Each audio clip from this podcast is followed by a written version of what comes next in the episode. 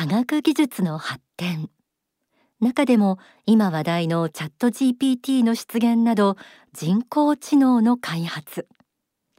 便利でいいじゃないか。いやなんかちょっと怖い。あなたはどう感じますか？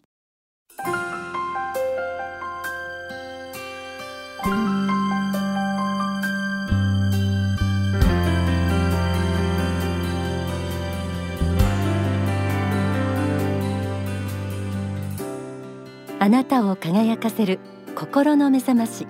天使のモーニングコール。幸福の科学で説かれる仏法真理を毎週さまざまな角度からお届けしています。おはようございます。暑い夏お元気でお過ごしでしょうか？雨の被害に遭われた地域の皆さん本当に心からお見舞い申し上げます。早く日常が取り戻せますように。さて私はですね先日高校野球の応援に行ってきました。夏の甲子園出場をかけた栃木県大会。幸福の科学学園野球部の試合です、まあ、結果は惜しくも本当に惜しくも負けてしまったんですがいやもう感動そのものでした。みんな眩しかったです。ひたむきに頑張る姿にもう心がこう現れて感化をたくさん受けました。さて今日の天使のモーニングコール。AI 時代とも言われる現代だからこそ大切にしたい話をお届けします。パーソナリティはチャット GPT ではなく生身の人間白倉律子です。どうぞ最後までお付き合いください。全国36局とハワイを結んでエルカンターレ創造館からお送りする天使のモーニングコール。この番組は幸福の科学幸福の科学出版の提供でお送りします。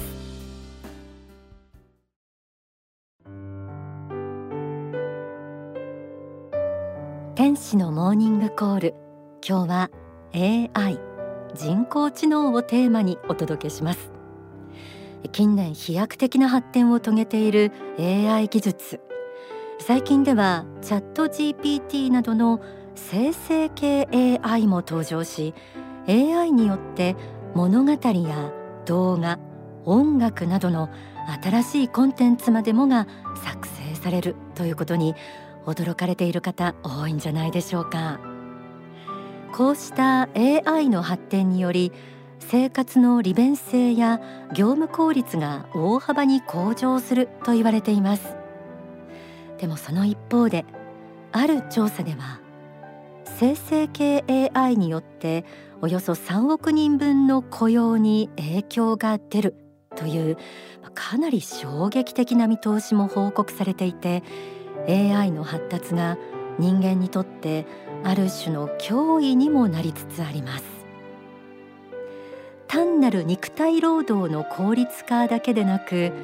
AI によって人間の知能にまで先端技術が及んでいこうとしているこれからの時代。そうした中で私たち人間が AI に負けないようにするには一体何に目を向けていけばよいのでしょうか。今日は幸福の科学で説かれる教え仏法真理からそのヒントをお届けします。まず書籍。心に目覚めるから朗読します。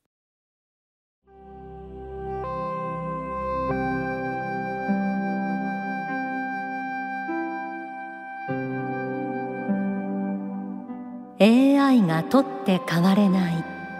取って変わるのがとても難しいところこそ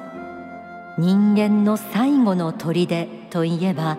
最後の砦です。それは何かといえば心の問題ということになってくるわけです。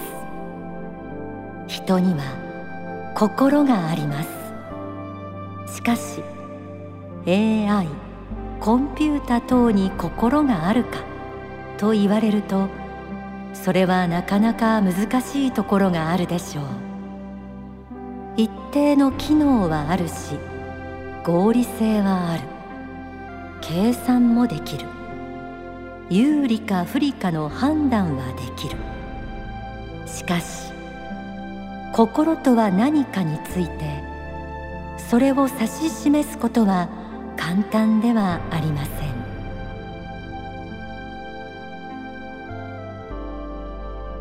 AI が取って代われない人間の最後の砦として心というキーワードが出てきました。この番組のテーマでもある人間が持つ心。これは AI という高度な知能が発達したとしても完全に取って代わることはできないものです。この心についての理解を深め人間らしさを磨いていくことがある意味で人間を AI と差別化するための鍵となります。単に心と言われてもなんか漠然としていてよくわからないという方もあると思いますが大川総裁はこの心には具体的に5つの領域があると説いています。少し詳しくご紹介しましょう。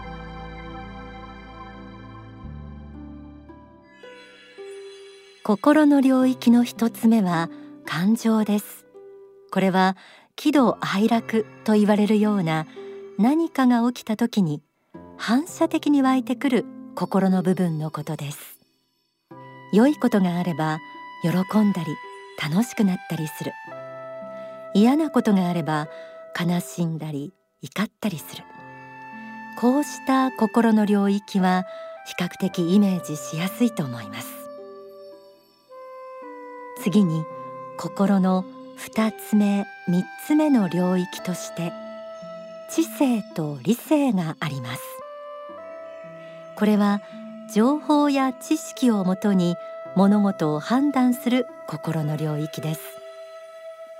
本をたくさん読んだりして知識を増やしていくと知性が強くなりさらに理数系的な頭脳を磨いて物事の道理や道筋を見極められるようになっていくと理性が発達していくと言われています。知性理性という心の領域は少しイメージしづらいかもしれませんが喜怒哀楽の感情が心に出てきた時にそれをそのまま外に表現しようとせずに知識や経験などに基づいて冷静にコントロールしようとする心の部分と捉えていただくと少し見えてくるかなと思います。さらにこの知性理性を統合する心の4つ目の領域として意志があります。これは知性理性を武器としながらも何か物事を成し遂げていく中で強くなってくるものです。知性理性に基づいてこのままいくと難しいかもしれないなと思いながらもやはりこちらの方向にやり抜いていきたいと考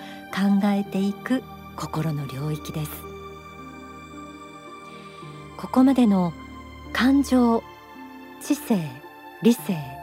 意志という心の領域は意識することによって磨いていくことができるものでそれだけでも人間にしかない心についてより立体的に捉えることができるようになってくると思います。しかし近年発達している AI は感情こそないもののその次に来る知性理性は驚くほどに進化していてさらには絵を描き上げたり音楽を作ったりと人間が意志の力で成し遂げるようなことまで楽々とできるようになってきています。AI の発達を見て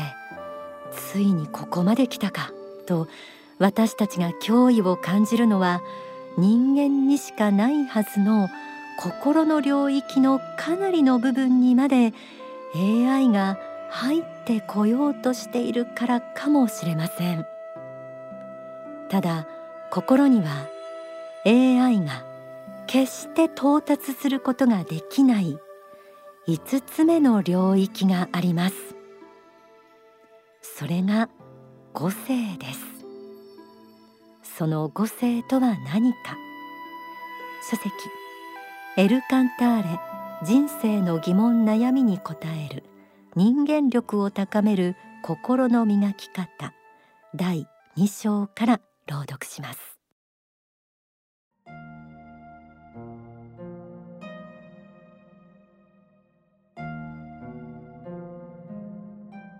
五性というのは分かりやすく言いますと直感的能力というふうに言い換えてもよいのです。直感能力というものがあるでしょう。説明を抜きにしてわかる力というものがあるでしょう。相手を見てピンとくる。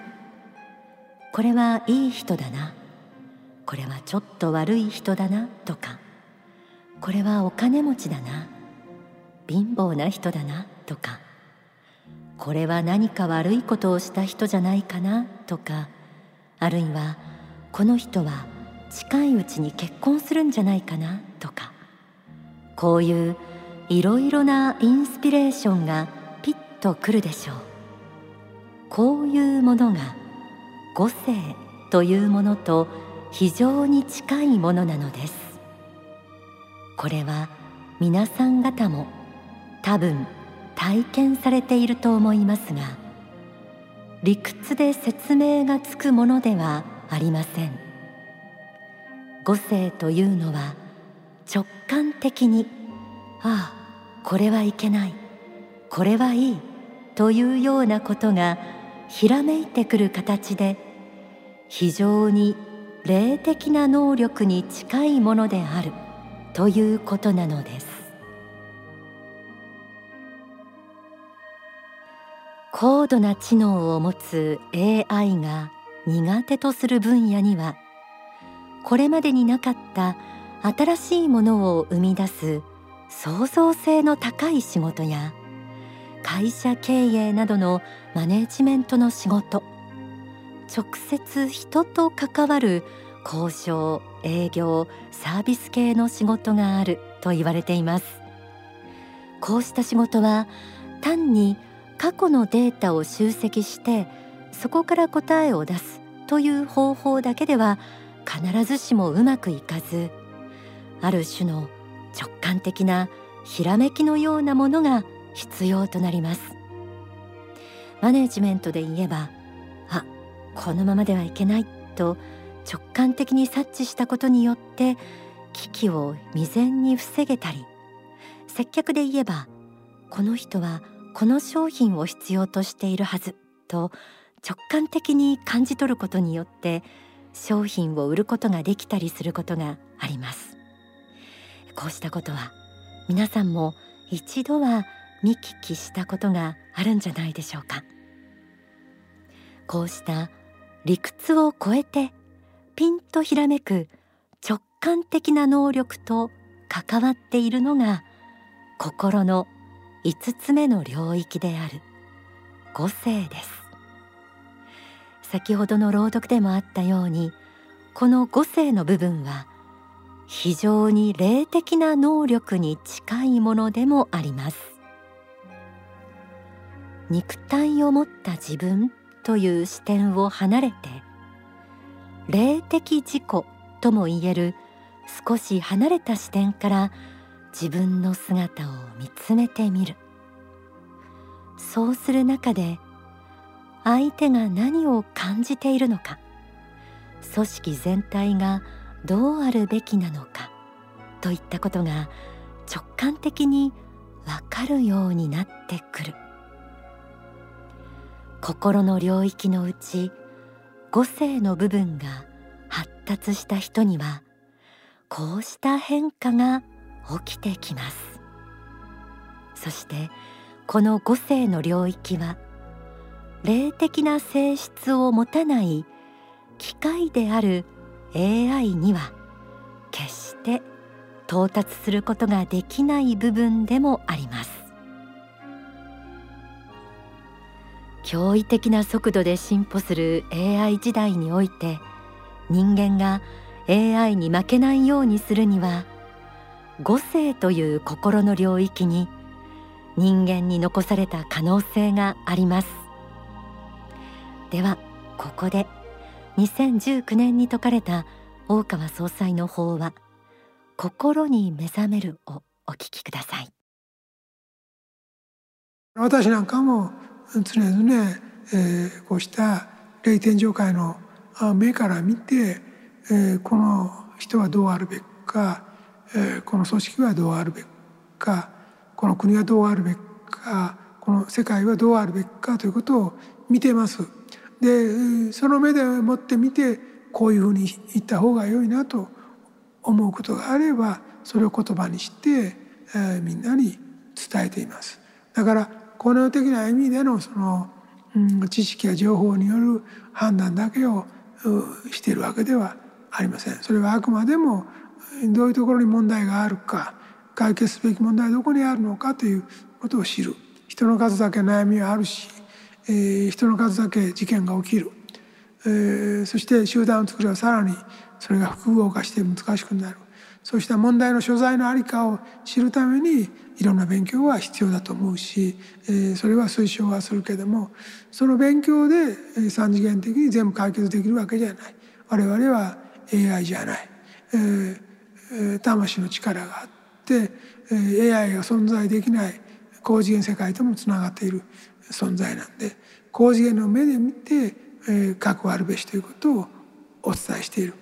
だから最後はその自分自身の悟りの部分が高次元のものの指導する力と一体になってくるつながってくるわけですね。だから自力と他力が一体化していく力が働いてくる、まあ、これが悟りの力ですよね。まあ、五性を磨くっていうのはそういうことで、まあ、五性を磨くのはまあ確かにあの非常に人生経験豊富で苦労して道徳的にも自分を極めてえー、国弁礼された方は、まあ、偉人と言われる方の言葉の端々にやっぱり五世は光っているので、まあ、そういうものからも学べることは確かではありますけども究極的には、えー、真実の宗教に目覚めて学びそれを実践しなければ五世というものにはたどり着かない。この五世にたどり着かないということは、心に目覚めてもその心の中心にあるところの本当に天井間つながっている中心柱のところここにまで届いてないっていうことで、えー、現象的な、まあ、喜怒哀楽に翻弄される人生を、まあ、生きているところから出し切れないということになりますね。まあ、簡単に言えばあ自分の日々を振り返って、えー、まあ真理に反している生き方をしたと思えば反省をしそして常に利他の思いでもってこの世に生かされているもの全てが自分の魂修行のにお役に立ってくれてるんだと思ってお返しをしていく人生利他の人生を生きるという、まあ、この2点に注意を向けていけばまあおのずから心の存在が分かっていくし心に目覚めてくるだろうと思うことですね。だから機械類が発展して、まあ、知識情報が豊富に入る現在であるからこそかえって失われているものもあるかもしれないので宗教においてはこの心に目覚め心を発見するという修行が非常に大事でこれをやらなければこの世の道具ばっかりいくら手入れをしてもたどり着かないものはあるということを知った方が良いと思います。お聞きいただいた説法は書籍心に目覚めるに収められています例えば書籍太陽の方を読むと地球人類はこれまで様々な文明の攻防を経験してきたことがわかります。また仏法真理を学んでいると宇宙の星々の中には現代の地球よりはるかに進んだ技術を持つ文明を持っている星もあることなどがわかります。実は大川総裁は時空間移動とかタイムマシンの機能が機械ではなく心の力悟りの力に関連していることも明かされているんです。となればやはり今こそ心や悟りについて知りたいと思いませんか？今日はこれからの AI 時代を生き抜く大きな武器となる合成についてお届けしました。書籍心に目覚めるでは具体的な五性の磨き方やその効用についても詳しく説かれています。ぜひ一度紐解いてみてください。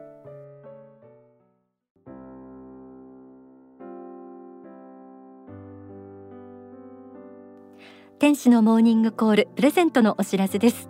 今日ご紹介した法話が収められている書籍心に目覚める。そして2023年8月号の月刊ザ・リバティえー、こちらをですねセットにして5名の方にプレゼントさせていただきます。このリバティ8月号の特集記事が AI があなたの仕事を奪うなどになっています。その他にもデジタル円は怖いぞとか食卓を襲う食料危機の本質など今の社会を学ぶことができます、えー、ぜひご応募お待ちしています。また皆さんにお願いがあります。8月の心の指針の放送をするときにぜひ皆さんの声をですね、えー、ご紹介したいと思っているんです。番組では何気ない日常の出来事から学んだことや考えさせられたことについて、えー、皆さんのエピソード募集しています。何気ない日常の出来事から学んだこと考えさせられたこと。です例えば子供が一生懸命遊んでる姿を見て自分ももう少し純粋に頑張ってみようかなと思えたとか電車の中で若者が席を譲っているのを見た時にちょっと温かい気持ちになったとか、えー、そうした皆さんの日常の一コマ、まあ、描写だけでも結構です。何をか言わんやで何かシェアできるかなと思います、えー、ぜひお待ちしています。プレゼントの応募また、えー、こちらの日常の一コマから学んだことのエピソードについてもですね同じ宛先でお待ちしています。天使のモーニングコール公式ホームページがあります。そちらの投稿フォームからあるいは E メールファクシミリはがきでも受け付けています。E メールアドレスはメッセージアットマーク天使ハイフンコールドットコム message アットマーク tenshi ハイフン call.com ファックス番号は0357931751はがきの方は郵便番号141-0022 141-0022幸福の科学天使のモーニングコール係まで住所氏名年齢番組へのメッセージと放送日をお忘れなくご記入の上ご応募ください。天使のモーニングコール。ここまでのご案内は白倉律子でした。この番組は幸福の科学幸福の科学出版の提供でお送りしました。この後幸福の科学の支部のご案内などがあります。